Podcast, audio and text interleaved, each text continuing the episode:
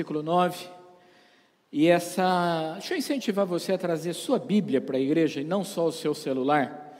Por quê, pastor? Não pode ser no celular? Pode. Pode ser no celular. A palavra de Deus, em qualquer lugar que você lê, ela é palavra de Deus. Mas nós estamos trocando a, a, os nossos valores, os nossos costumes antigos, né? De colocar a Bíblia debaixo do braço para ir na igreja eu já contei para vocês que quando eu me converti, eu tinha vergonha de carregar a Bíblia. E quando eu ia para a igreja, eu colocava dentro de um saquinho de pão. Fui liberto, graças a Deus. Aí, quando eu chegava perto da igreja, eu rasgava o saquinho de pão e chegava com a Bíblia na igreja. Nós não podemos ter vergonha de quem nós somos. Nós somos o povo da Bíblia. Ih, não escutei nenhum amém. Nós somos o povo, eu nem falei, nós somos o povo da Bíblia. Você está perto do seu familiar e diga para ele: usa a Bíblia. Ai. Miqueias 7, versículo 7 e versículo 9. Miqueias, tem Miqueias na Bíblia, eu garanto para você que tem. Se você procurar bem, você acha. É gostoso, né? Você está vendo mais um motivo para a gente usar menos celular? Porque no celular você vai lá e põe Miqueias, aparece, né? Mas para achar na Bíblia depois dá um trabalhão. Tanto que você já sabe, aí você vai direto, né? Eu, porém, olharei para o Senhor, esperarei no Deus da minha salvação, o meu Deus me ouvirá. Ó oh, inimiga minha, não te alegres a meu respeito, Ainda que eu tenha caído, levantar-me-ei. Se morar nas trevas, o Senhor será a minha luz. Sofrerei a ira do Senhor, porque pequei contra ele, até que julgue a minha causa e execute o meu direito. Ele me tirará para a luz e verei a sua justiça. Está errado? Está errado? Miqueias 7, 7 e 9. Ah, meu Deus, tem misericórdia dos crentes que não sabem mais de Bíblia, gente. Miqueias 7, 7, 9 me lembrou da minha infância. Quantos aqui se lembram da infância saudosamente, com saudade? Quem? Quem que se lembra com saudade? Ah, Yasmin está aqui, ela não pode nem falar, que ela meio que está saindo da infância ainda, né? Mas na minha infância eu escutei muito uma frase que eu queria compartilhar com vocês aí nessa noite, tá? A frase era essa, ó: Fica aí no chão e não levanta. Porque se você levantar, eu te derrubo de novo. Eu era um menino que não brigava muito na escola, sabe? E que não tinha muitos inimigos assim na escola. Aliás, eu não tinha inimigo nenhum. Na verdade, eles é que eram os meus inimigos, né? E eu sempre escutei isso porque a gente tinha meio que um trato, é que quando alguém estivesse caído, não podia bater nessa pessoa, que essa pessoa não podia ser agredido. Hoje cai, a galera chuta mais ainda, né? Eu não estou me vendo aqui, tá? Eu gostaria de me ver aqui. Então, o que que acontece? Acontece que muitas vezes eu escutei essa frase: se você levantar eu vou fazer você cair de novo. Quando eu olho para a palavra de Deus e olho para esses momentos que nós estamos vivendo, Deus trouxe ao meu coração esse texto de Miqueias, principalmente quando ele diz assim: Se eu cair, me levantarei. Vamos repetir essa frase juntos? Se eu. Podemos dizer isso mais forte? Se eu eu me levantarei. Diga para o seu familiar aí perto de você ou na sua casa: se você cair, trate de levantar, em nome de Jesus. Amém? Esse texto é um texto tremendo, meus irmãos. E essa palavra é uma palavra sobre crescimento e posicionamento. Essa palavra é sobre crescer e se posicionar. Jeremias capítulo 18, verso 1 e 2, diz assim: A palavra do Senhor que veio a Jeremias, dizendo: Levanta-te e desce à casa do oleiro, e lá te farei ouvir as minhas palavras. Ezequiel 2, versículo 1 e 2 diz: Filho do homem, põe-te em pé e falarei contigo. Então entrou em mim o Espírito quando ele falava, e me pôs em pé e ouvi o que ele falava. Quero falar sobre posicionamento e sobre crescimento. O que é cair? Cair é desequilibrar-se. Cair é desequilibrar-se e ir ao chão. Uma vida santa e piedosa é uma vida equilibrada. Então, quando nós estamos vivendo uma, longe, uma vida longe dos preceitos do Senhor, nós temos uma vida desequilibrada. E aí nós estamos prestes a cair. Na igreja hoje em dia convencionou-se a dizer que quando a pessoa cai, é porque ela cometeu um pecado sexual. Isso não é verdade. Cair é se desequilibrar. Cair é pecar. Cair é ter uma vida fora dos padrões de Deus. Também descobri que a gente cai quando a gente se descuida. Você já levou algum tombo, tropeção, por descuido e caiu um tombo muito feio? Dessa escada da galeria que nós descemos aí, eu já levei alguns tombos, porque queria descer mais rápido do que podia, e cai. Quando nós estamos descuidados, nós caímos. Quando nós não vigiamos, nós estamos, prontos para cair. E além de descuido, a gente cai quando a gente sofre um acidente. Então a gente pode cair por nossa própria causa, ou então por uma causa que nós não temos culpa, uma causa que não fomos nós quem provocamos. A palavra de Deus diz: aquele que está em pé, você sabe o resto do versículo? Aquele que está em pé, cuide-se para que não. A palavra de Deus diz o seguinte, então, que todo mundo pode cair, que todo mundo pode errar, porque errar é humano, sim ou não, irmãos? Os grandes homens de Deus tinham defeitos, erraram e caíram, mas se levantaram no poder e na graça do nosso Senhor Jesus Cristo. Não sei se você lembra de Abraão. Mas Abraão, quando ele chegou na terra para onde ele ia, ele teve medo. E ele disse que a sua esposa, Sara, era sua irmã, porque ele teve medo. E aquilo lhe trouxe um grande problema, porque o rei daquela, daquela terra achou Sara tão bonita que quis tomá-la como sua esposa. E veio uma praga sobre a casa daquele rei. E aquele rei descobre que Abraão estava mentindo e devolve Sara. Fica com esse problema você. E devolve Sara para Abraão. O rei Davi cai num adultério. O rei Davi adultera. O rei Davi, ele trai a sua mulher com uma outra mulher, concebe um filho e seu filho morre. Irmãos, essa noite eu não estou falando sobre errar, nem sobre ser perfeito, eu não estou falando sobre pecar ou não pecar, eu estou falando sobre o posicionamento que nós assumimos no momento da nossa queda. Sabe por quê? Em algum momento da sua vida, você vai sofrer uma queda. Ela pode ser espiritual, ela pode ser de igreja, ela pode ser financeira. Em algum momento da sua vida, você vai sofrer um revés e você vai cair.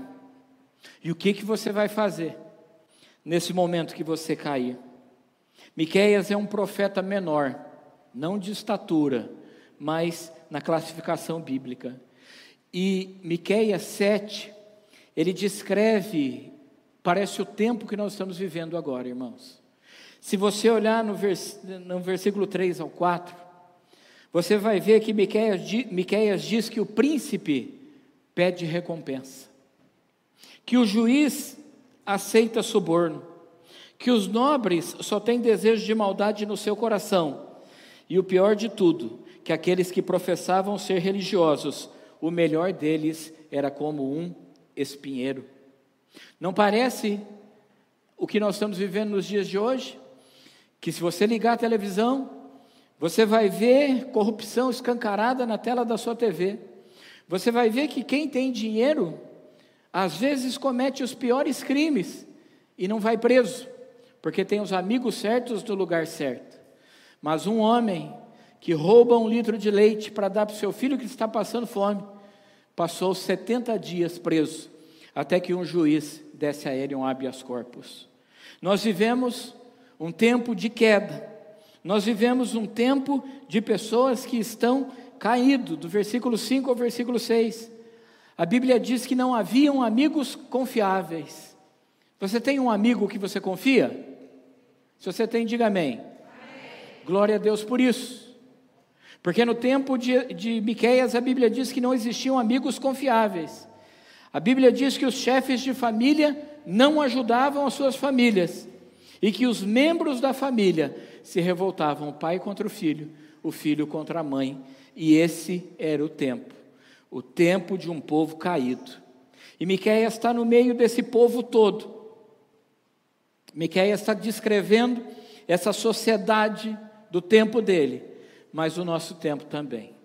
Porque a Bíblia, irmãos, ela é mais atual do que o jornal que você vai ler amanhã de manhã.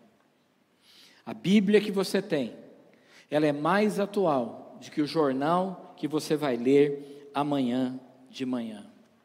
Nesse quadro que eu citei, do versículo 3 ao versículo 6, aonde há corrupção, aonde os poderosos se safam, onde não tem amigos confiáveis, onde há desarmonia dentro da, da, da casa e dentro da igreja, parece o inferno gritando. O que os meus amigos do tempo da escola gritavam: fica no chão. Se você levantar, eu te derrubo novamente. Parece que o mundo está gritando para a gente. Parece que o inferno está gritando para a gente. Fica caído aí no chão. Porque se levantar, eu vou bater mais forte ainda. E o nosso coração, ele vai se desesperando com tanta luta. A, a nossa esperança, ela vai se esvaindo. Porque a gente aposta em um governante, aposta em outro, em outro num prefeito, num presidente, num vereador. E depois nós descobrimos que infelizmente as coisas estão do mesmo jeito. E, aí a gente diz: Eu quero mais saber disso. Estou desesperançado. Não vou me envolver mais com nada, não quero saber. Às vezes, até dentro da igreja, a gente sofre uma crise, a gente enfrenta um momento de dificuldade, e aí a gente diz: Eu não quero me envolver com mais nada na igreja. Ah, eu vou, vou chegar depois que o culto começar e vou sair antes de terminar, só para eu não fazer amizades, porque eu sei que vai dar tudo errado de novo. É o inferno gritando, fica caído, porque se você levantar, eu vou bater mais forte ainda. Sabe o que um, um, alguém que teve uma desilusão no coração, sabe o que ele sente? Ele sente que se ele se envolver de novo, ele vai ser mais ferido. E o que, que a gente vai fazer? A gente vai crescer. A gente vai crescer. Sabe por quê? Porque quando a gente tem filhos pequenos, que as coisas valiosas a gente não pode deixar em lugares baixos. É verdade ou não é? Mas você põe nos lugares altos.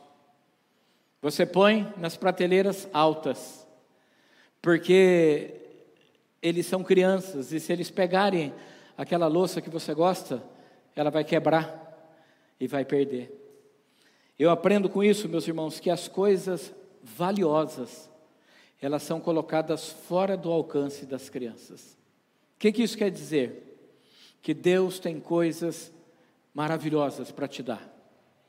Eu vou repetir: Deus tem coisas maravilhosas para te dar, mas elas estão na prateleira de cima. E que enquanto você for criança, Deus não vai deixar você pegar. Então, essa palavra é sobre crescimento e sobre posicionamento. Essa palavra é sobre crescer e se posicionar. E esse versículo, meus irmãos, de número, capítulo número 7, no versículo de número 8, quando diz assim: Ainda que eu caia, levantar-me-ei, Então eu queria falar sobre lições para alguém que quer se levantar. E se você quer crescer e se posicionar em Cristo, eu quero te dar quatro motivos e quatro lições para você estar firme no Senhor. Versículo de número 7, você pode ler comigo aí?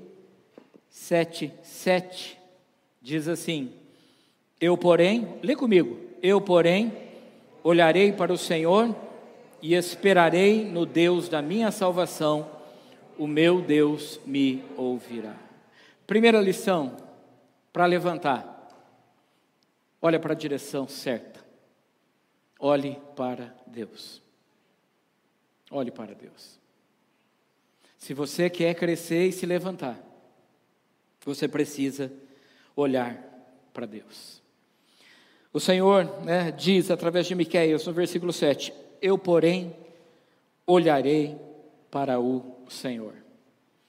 Porque se você olhar para as pessoas que estão perto de você, você desanima, você não dá conta.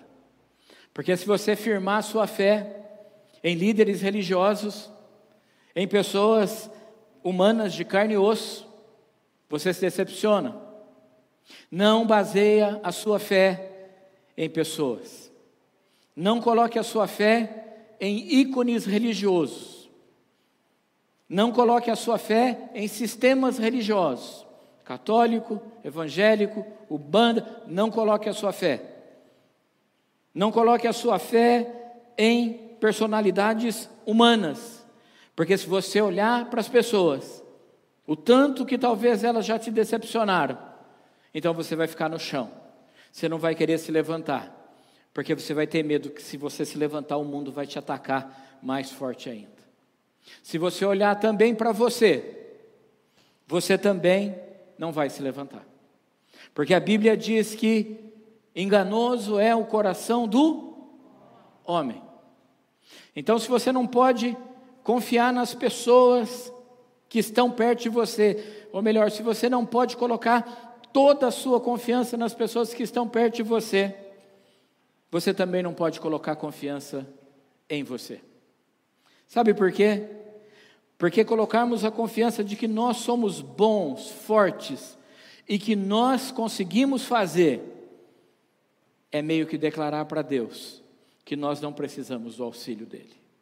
Então você, é óbvio que você pode confiar em algumas pessoas, mas você não pode colocar toda a sua confiança e nem basear a tua vida por referenciais humanos. E também você não pode basear a sua vida em você mesmo. Porque Miqueias nos ensina dizendo: Eu olharei para Deus. Você pode dizer isso comigo? Eu olharei para Deus. É a primeira lição. Para alguém que se cair, vai se levantar, é olhar para Deus. Sabe por quê? Porque olhar para Deus é olhar para as promessas daquele que está te sustentando. A Bíblia diz no Salmo 32, 10: O ímpio tem muitas dores, mas aquele que confia no Senhor, a misericórdia o cerca. O salmista, no Salmo 125, versículo 1 diz: Os que confiam no Senhor são como os montes de Sião, que não se abalam, mas permanece para sempre. O Salmo 28, 8 diz: O Senhor é a força do seu povo ele é a fortaleza salvadora do seu povo. E a Bíblia diz no Salmo 91, versículo 10: Nenhum mal, levante sua mão comigo aí, para mim. Nenhum mal te sucederá, praga nenhuma chegará à sua tenda. Pega essa palavra para você. Que quando você olha para Deus, Deus te cerca de misericórdia. Que quando você olha para Deus, você não é abalado. Que quando você olha para Deus, você é fortalecido, e quando você olha para Deus, você é guardado, você e a sua casa. Primeira coisa, então, para você se levantar, é você olhar para a direção certa. A segunda, e não menos importante, no versículo 9, a Bíblia diz: Sofrerei a ira do Senhor porque pequei contra ele, até que julgue a minha causa e execute o, meu, o, seu, o seu direito. ele me tirará para a luz e eu verei a sua. Segunda coisa, para quem quer, no momento que cair, levantar, admita o seu erro. Porque a gente é bom mesmo de olhar o erro dos outros. Só que o nosso grande pecado, ou problema, não é as lutas que nós passamos, não é a situação social, política, econômica. O grande pecado, o grande problema que nós enfrentamos, o grande inimigo que nós enfrentamos, é o pecado que habita dentro de cada um de nós. Miqueias diz: Sofrerei a ira do Senhor, porque pequei contra ele. E Israel era assim: confiava no Senhor, estava bem, pecava contra o Senhor, estava mal. Tinha um avivamento, voltavam a confiar no Senhor, ficavam bem. De novo, eles duvidavam, ficavam mal. Amados, o grande, o grande problema seu e meu que propicia que a gente caia é o pecado. Porque você é, eu sou, um miserável pecador. Nós somos, irmãos. Você sabe que parece que o pecado do outro é mais escandaloso. Parece que o pecado do outro é pior. Parece que quando é nosso, a gente dá uma minimizada te falar, hein? Que hipocrisia. Que a gente vê o cisco que está no olho do irmão, mas não vê a trave que está no nosso. É admitir o erro, é admitir que nós erramos, é admitir que a gente peca, é admitir que nós passamos por momentos que nós mesmos criamos. E talvez o pior tipo de pecador sejam os pecadores que se assentam dentro de uma igreja, achando que os outros são mais pecadores do que nós. O nosso pecado é só diferente dos outros, mas é pecado da mesma forma. E Miqueias diz: sofrerei a ira do Senhor. Amado, quando eu e você pecamos, sofremos a ira do Senhor. Talvez nosso país ele seja tão corrupto, porque talvez a igreja de Jesus não tenha feito diferença nenhuma nessa terra e tenha até concordado e tenha até querido o favor dos governos e tenha até querido os favores das prefeituras para legalizar os seus templos que estão todos errados que não existe alvará, que está tudo mal feito. Se a gente olhar para esse tempo de pandemia, a gente vai ver que houveram igrejas, e o Carlinhos está aqui, ele sabe melhor que eu que ele anda bastante na cidade, no trabalho dele, que nunca fecharam suas portas e que nunca praticaram o distanciamento. Estamos aqui na igreja hoje com 30% das pessoas que poderiam estar e é tão difícil porque a gente acostumou com gente sentada aqui do lado do altar, enchendo a galeria. A gente acostumou com isso. Mas, amado, nós, como povo de Deus, perdemos toda a nossa autoridade quando nós vamos contra uma autoridade que tem a permissão de Deus para legislar. Se está certo ou está errado, é uma outra história, meus irmãos. Mas como nós vamos poder ser referencial nesse mundo se nós fazemos tudo errado? Se nós fazemos e praticamos pecado. É isso que Miqueias está dizendo. Eu vou sofrer a ira do Senhor, porque eu pequei contra Ele. Quando, você, quando a gente peca, o salário do pecado é a, a morte. A alma que pecar, essa morrerá. A Bíblia não alivia. Não é porque nós encontramos Jesus, glória a Deus por isso, que a Bíblia alivia para nós. Deixa eu te falar uma coisa para você, crente. O juízo que Deus tem conosco é maior do que ele tem com as pessoas que não conhecem a sua palavra.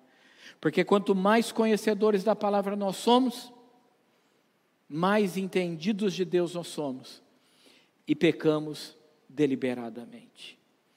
Então, querido, se a gente está olhando para Deus, olharei para o Senhor, a gente também precisa olhar para nós. Se nós olhamos para Deus dizendo, Senhor, eu olharei para o Senhor, agora Miqueias convida você para olhar para você. O que eu tenho feito de errado? Que tem propiciado que eu caia? É admitir os seus erros e os seus pecados. Em terceiro lugar, para quem quer se levantar, a Bíblia diz em Miqueias capítulo 7, verso 8: Ó inimiga minha, não te alegres a meu respeito, ainda que eu tenha caído, levantar-me-ei. Se morar nas trevas, o Senhor será a minha luz. Em terceiro lugar, é a gente entender e lembrar que o inferno ele se alegra só por um tempo. É a gente entender e se lembrar que Deus não me abandonou e que Deus não abandonou você também. Diga assim comigo: o meu Deus não me abandona jamais. Olha o que ele está falando. Olha o que, o que, o que Miquel está falando. Inimiga minha, não te alegres a meu respeito. Parece que Miqueias está falando para o mundo espiritual, falando para os demônios, falando para tudo aquilo que, te, que o coloca, que o faz cair. Inimiga minha, não te alegres a meu respeito. E nessa noite, a gente poderia dizer para o diabo e para todos os demônios: não se alegrem ao meu respeito, porque o Senhor é a minha luz e a minha salvação. A quem temerei? Que coisa gostosa, meus irmãos. O Salmo 139, versículo 7 e 10, ele, o salmista Davi diz: Se eu fizer a minha cama na montanha mais alta, quem ele encontraria na montanha mais alta? E se ele fizesse também a sua cama no mais profundo abismo, quem ele encontraria lá no profundo abismo? Deus. Quando a gente olha para o Salmo 37, 23 e 24, olha que salmo que diz: Os passos de um homem bom são confirmados pelo Senhor, deleita-te no seu caminho, ainda que caia, não ficará prostrado. Por quê? pois o Senhor o sustenta com a sua mão. Já ensinou bebê a andar? Você põe o bichinho de pé e fala, sai andando, é isso? Você pega na mãozinha dele e sai andando, até que você solta uma, depois você solta outra. O salmista diz no Salmo 37, 23 e 24: O Senhor o sustenta com a sua mão. Sabe, irmão, Deus não solta da sua mão para você cair de bumbum no chão. Como você não soltava seu filho, você segurava até que ele conseguiu firmar os passos e andar sozinho. Deus também não abandona você e não solta da sua mão. O inferno, ele pode até se alegrar por alguns momentos contra você, mas a alegria dele vai ser passageira, porque o Senhor vai vir em seu socorro. Amém, irmãos? Você esqueceu que Deus está do seu lado? Você esqueceu que Deus está do seu lado? Ah, mas você é aquele cara que só lembra de Deus na hora da luta? Só na hora que está difícil que você lembra de Deus? Não. A palavra de Deus diz que nós devemos buscar ao Senhor em todo tempo. Então, amados, se a gente quer ser esse tipo de gente que se levanta depois de uma queda, a gente precisa compreender que Deus não te abandona e nunca te abandonará. Nos dias bons, Deus é contigo. Nos dias ruins, Deus é contigo. Quando você tem picanha, me chama para ir lá na sua casa. Quando você tem boa comida, Deus é contigo. Quando você tem uma comida mais humilde, Deus também é contigo. No dia bom ou no dia ruim, Deus é contigo. Deus não solta da sua mão. E eu quero ir caminhando para o final.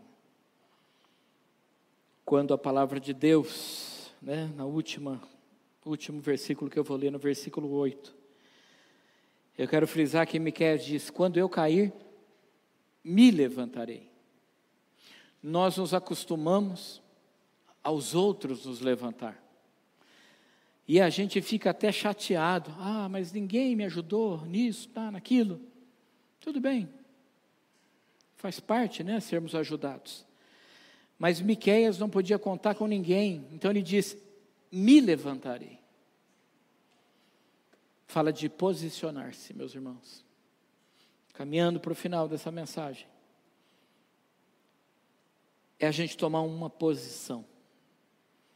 É da gente não ter como opção ficar caído no chão mas também não ficar esperando que outras pessoas venham nos levantar, mas que a gente seja levantado pelo poder do Espírito Santo de Deus e pela sua própria força, pelo seu próprio trabalho.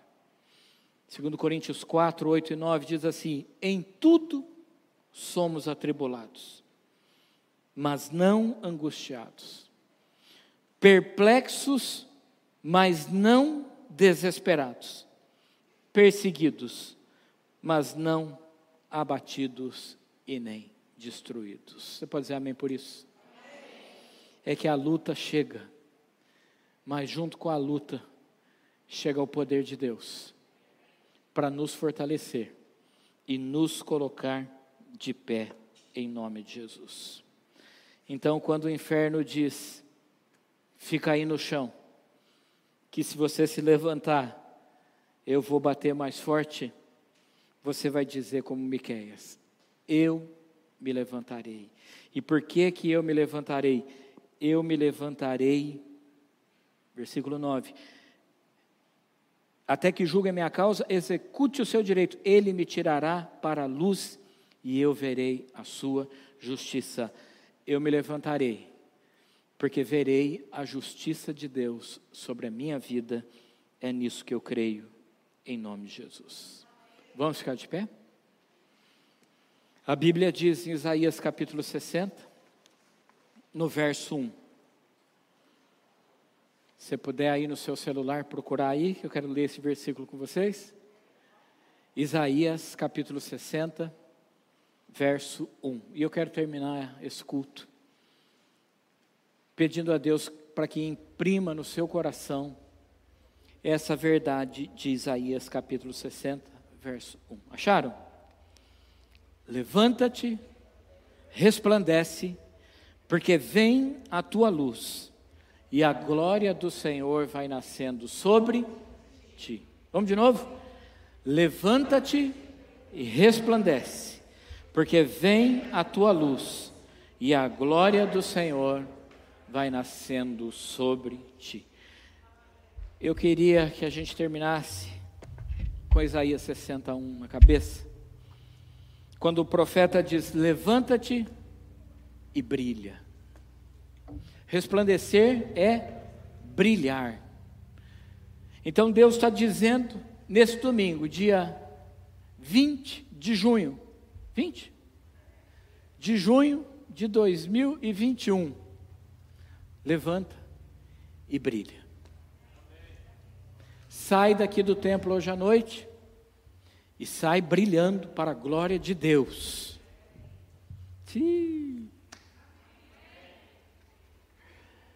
Amanhã, quando você for trabalhar, amanhã, quando você for trabalhar, brilha lá para a glória de Deus. Antigamente a gente cantava uma música que dizia: Brilha, Jesus. Não é essa que elas vão cantar, não, porque nem eram nascidos quando a gente cantava essa música. Brilha forte em todos os povos. Termino essa palavra dizendo: em algum dia você vai cair, porque você é humano. Quem é humano aqui, levanta a mão. Então, querido, em algum momento você vai tropeçar e você vai cair. Mas quando você cair, você não vai ficar caído, você vai se levantar e brilhar em nome de Jesus. Amém. Amém. Olha essas luzes aqui, ó. Elas estão ligadas, né? Eu vou apagar elas. Essas luzes, meus irmãos, se elas estiverem desligadas, elas perdem a sua função. Tira, por favor, essa mesa aí. Pedro, tira para a gente. Oh, é você.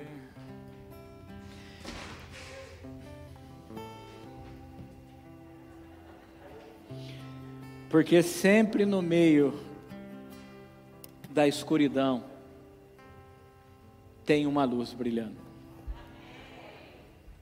Quando todas estão ligadas, é comum, parece comum, não parece?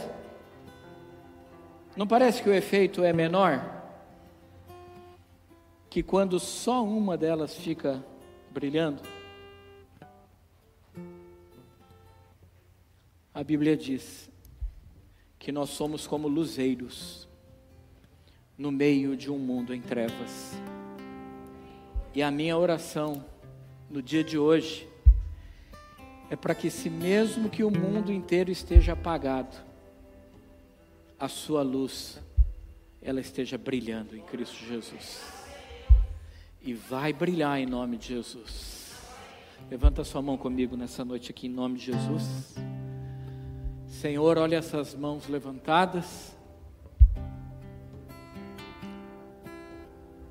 Faz o teu povo brilhar refletindo a tua glória nesse mundo, em nome de Jesus, Pai.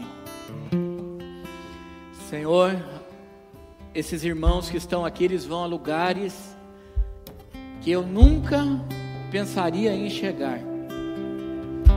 Irmã Sônia chega em lugares que eu nunca chegarei.